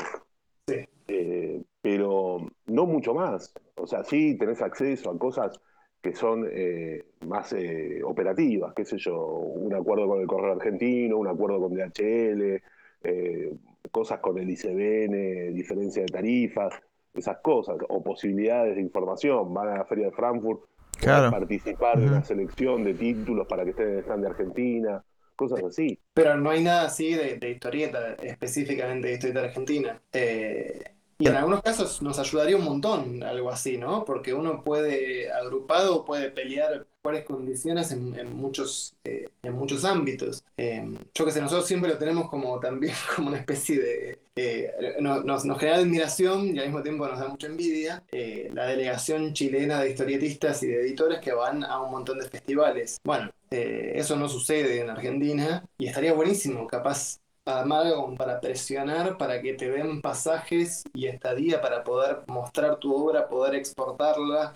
eh, poder vender los, los libros en el exterior, los libros y las obras, mejor dicho. Eh, y bueno, no sé, eso... Esa, esa experiencia es súper virtuosa. De, ¿Y de- cuál, de- ¿Y cuál creen que es, cuáles creen que son las razones por las que algo así no se da en Argentina? Eh, mira, no- nosotros personalmente lo intentamos, lo seguimos intentando. Pero hay una cuestión que tiene que ver con eh, eh, una decisión política, digamos. Eh, Chile lo hace y lo sostiene cambiando los gobiernos. Yo te digo porque lo vimos en Guadalajara, lo vio Santi en Frankfurt y lo vimos en Angulem. Había un stand chileno con autores, agentes y editores chilenos eh, tratando de vender productos chilenos. Y los tres años que fui a Guadalajara, los tres años estuvieron, con delegaciones diferentes. Pero para lograr el lobby estatal, vos lo que necesitas es la iniciativa privada de asociarse y que de algún modo se representen. Es decir, Exacto. todas las representaciones que van a cabildear al Congreso, a decir, bueno, che, mirá, tenemos este proyecto de ley, por ejemplo, que existe, este, juntan o representan de algún modo el frente de editoriales. Hoy por hoy Diego Greenbaum está trabajando en nada como para abrir una rama de historieta y que, y que no incluya solamente a, a dibujantes, ¿no? Porque es lo que obviamente ADA tiene como, como objetivo. Bueno, esto, pero desde las editoriales estaría faltando.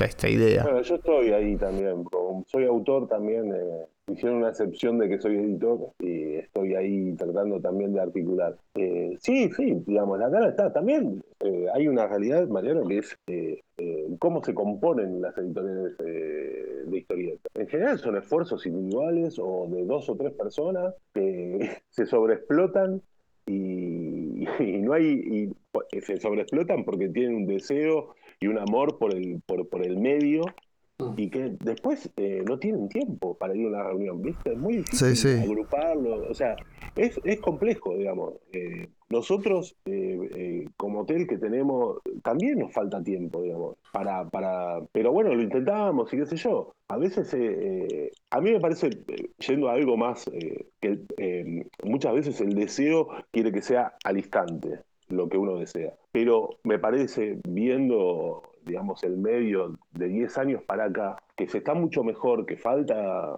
que falta evolución, que faltan estas asociaciones que sean eh, eh, más, eh, como más corporativas, por decirlo de alguna manera, pero son asociaciones más profesionales o de cámaras de sector, o de, porque cuando vos vas a la Cámara del Libro, no entienden lo, digamos, cómo hay un sector que es totalmente paralelo, que tiene una cantidad de editores y una cantidad de movimiento que no pertenece al rubro libro. No lo entienden. Les, les es totalmente ajeno. Eh, después te ven y dicen, che, qué bueno tus libros. Che, qué piola. Ah, mirá, y todos estos títulos tienen. Ah, y están en una, están en la feria del libro. ¿Entendés? Pero a ellos les pasó por al lado, porque no están en el medio. No. Entonces vos, digamos, hay que hacérselo saber para que te incluyan y ahí generar política, políticas, eh, poder articular políticamente. Eh, pero bueno, nada, es un proceso. O sea, eh, yo creo que hay algunos editores que se dan cuenta de eso, que pueden, por ahí no tienen el tiempo. Eh, y bueno, y hay otros editores que dicen, che, yo tengo todo este, este quilombo a diario, digamos, tengo que hacer todas estas actividades. La verdad no me puedo poner a pensar esto también. Eh, pero bueno, nada, yo creo que la evolución misma nos va a llevar a lograr cosas. Eh, Como decían antes, hay todo, el, todo este ambiente, todo, toda esta industria de alguna manera, se sostiene con mucha voluntad y mucho eh, trabajo no pago. Sí. Sí, sí. Sí, nosotros también queremos torcer eso, pero bueno, por lo menos en nuestra, eh, nuestro, nuestra cooperativa.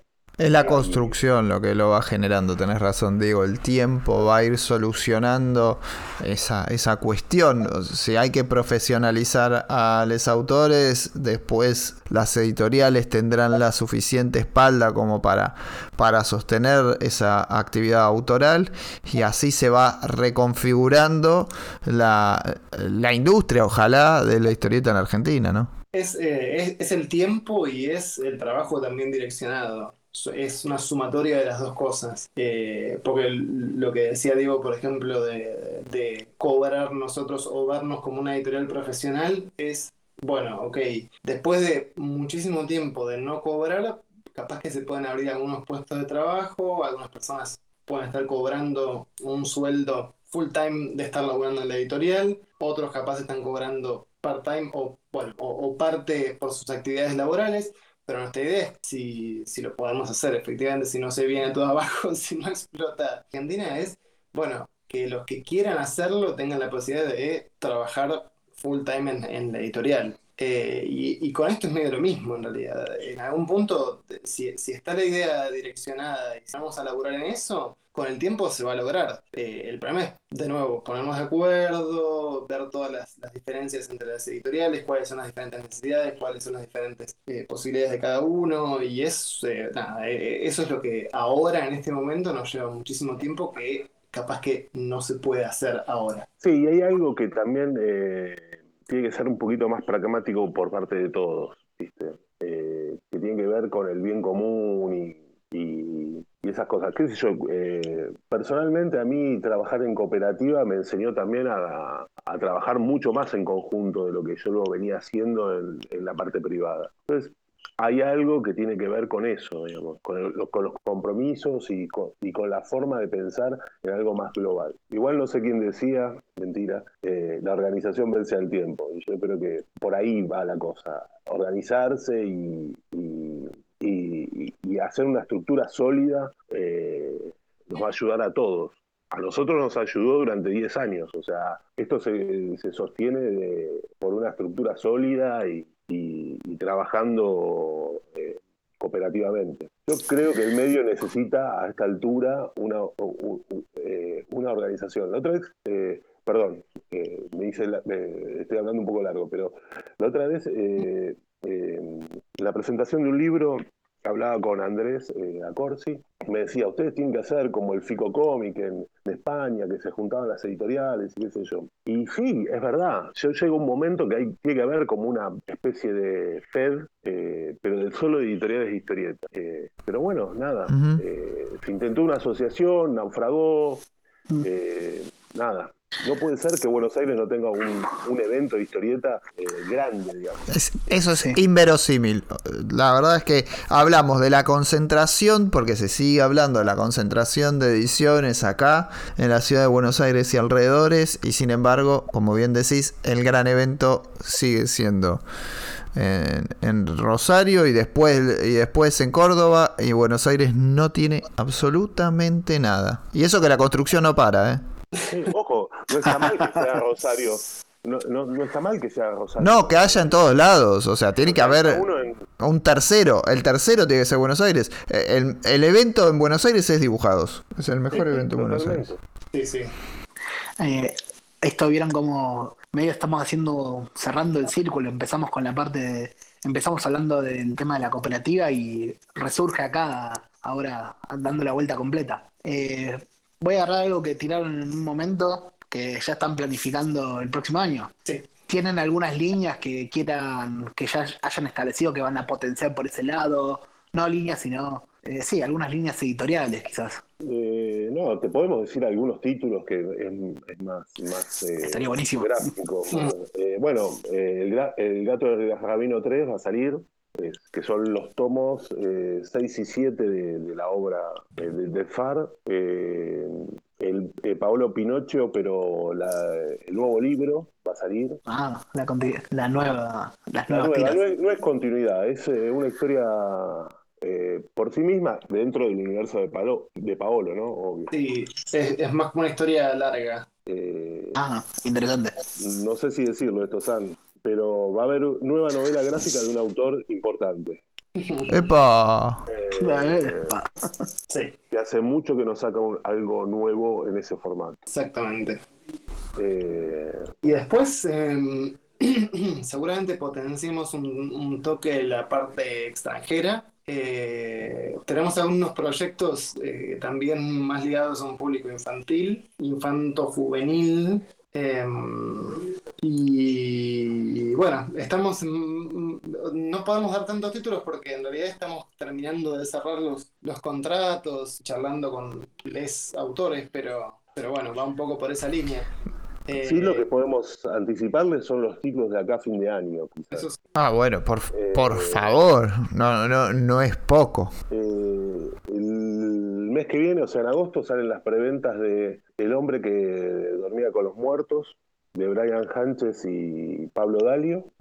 Un policial en, el, en el noroeste. Eh, va a salir la edición integral de Fantagas, o sea, teniendo el 1 y el 2. Eso en agosto. Después nos falta, hay cosas que tenemos que definir por cuestiones que no tienen que ver con, con la editorial, sino que tienen que ver con el papel. Eh, sí, sí, está tremendo y sobre todo hay una desproporción de precios y sí, sí, es tremendo. Sí. Estos, estos libros sí los podemos anunciar eh, como seguros porque tenemos el papel de ellos, si no, no ni, los anunciaría. Y hubo un problema también que cuando hubo este, este cimbronazo económico con la salida de Guzmán, eh, las imprentas dejaron de dar presupuestos, entonces no llegamos a la crack que era nuestro deseo con el libro de, Pablo y de Brian. Eh, lo que tenemos en carpeta es los tomos 1 y 2 de, Dora, que probablemente ah, salga la revisión. Importante revisión. En un integral, probablemente. Hay que ver, hay que estudiar cosas. Eh, después firmamos. para, que no te digo Laura lo de Dora. Perdón. ¿Cómo, cómo? Para que note nuestro Diego Laura, que es un Sí, eh, sí, Le leí los artículos muy buenos. Eh, ah, tenemos Matadero 5 de. Ah, bueno. Tremendo. Sí, esto eh, lo, tenemos hace bastante pautado. Lo que pasa es que con todos los problemas de papel está, lo venimos como pateando un poco porque es un libro grande, largo, y, nada, eh, es un contexto muy, muy desfavorable, pero nos morimos de ganas de que esté en la calle. Sí, ya está hecha la traducción, todo. Eh, así que nada, eh, cuando esté solucione un poco los problemas de papel, trataremos de meterlo en imprenta. Eh, es, la versión que hizo Dibujó Montay. después firmamos el, mes pasado el contrato para la reedición, para mí un nuevo clásico, un clásico contemporáneo que es el síndrome de Guastavino, que va a tener etapa nueva de Lucas Varela, y es el primer libro de Trillo que editamos en Hotel. Sí. Y después el otro no sé si lo puedo decir. Sí, sí, el otro también. Vienen en conjunto esos dos. Esos dos vienen en conjunto. Y El hipnotizador de Santis y Valiente. Ah, bueno. Eh, Salen con todo. Nueva portada. Ah. Nueva portada. ¿Y eso en formato, en el formato grande también? Formato grande los dos. Formato grande. Para va a ser más chori esa biblioteca. sí, sí. Ni me digas que me está como haciendo mal al toque. Eh, eh Integral también en formato grande. Ah, muy bien. Ah, mira. Bueno, va, a empezar, hay que empezar a hacer más lugares en, esos estantes. Sí, hay que, hay que agrandarlos. Si los tenés como para agrandarlos, lo podés, lo podés ir haciendo ya. El estante de abajo siempre el que es más alto. Sí. Eh, hay una anécdota muy graciosa va, eh, a mí me parecía muy gracioso en su momento, por lo menos. Eh, yo trabajé mucho tiempo en, eh, en Losada, en realidad era una distribuidora que después compró Losada, que después fue Losada, y el dueño era un argentino, pero gallego, digamos. Había nacido en, en, en Oviedo, pero nada, vivió desde muy chico acá.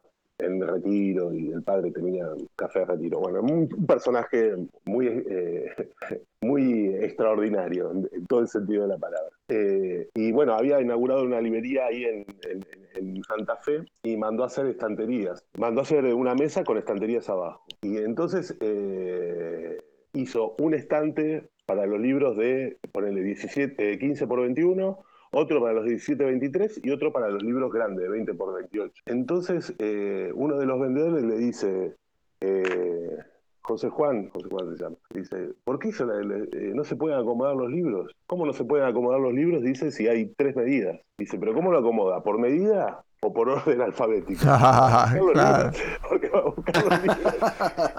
En una librería lo necesitas por orden alfabético. Y Claro. Lo miró y, y, y- y- y empezó a mover la cabeza diciendo, "Bueno, parece que, bueno, ubicarlos por tamaño acá. Así que bueno, nada. Eh, Un gran con problema. nosotros hay que hacer eh, Claro, hay que la hacer- regla mayor. La, ma- la más alta. Sí. Muy- Eh, bueno, nada, eso y probablemente otro libro de Tute también tendremos atención. Sí. Está bien, como para irse con una sonrisa. Sí. eh, y el año que viene, bueno, nada, veremos. Eh, yo creo que, que va a estar va a estar bueno también el, el- el- ah, muy probablemente también el libro de otro humorista, pero no, pero más para chicos el año que viene. Me gusta tus enigmáticos, digo. Ah, eh, adquieren, meten a Gaturro en la. No, no, no, no, no, no, no. No, no, no, no es, no es nuestro target. Claramente que no. Está fuera, está fuera de la- nuestra línea edi- editorial. Quiso entrar y lo rebotaron. No, tiene su propio negocio. Kiosco se dice. Bueno, muchas gracias Muchísimas gracias. por la entrevista. No, no, gracias a ustedes por la onda. Y felices 10 años, ¿no? Hasta ahora no se lo dijimos. No le vamos. Gracias, gracias. Bueno, muchas gracias Felicitaciones. para, para poder hablar así largo y tido. Y bien, Esperemos que no sea plomo. no, no, no, va a gustar y va a traer, va a traer quilombo, como siempre, como siempre. Muchas gracias, un abrazo grande y nos vemos la semana que viene.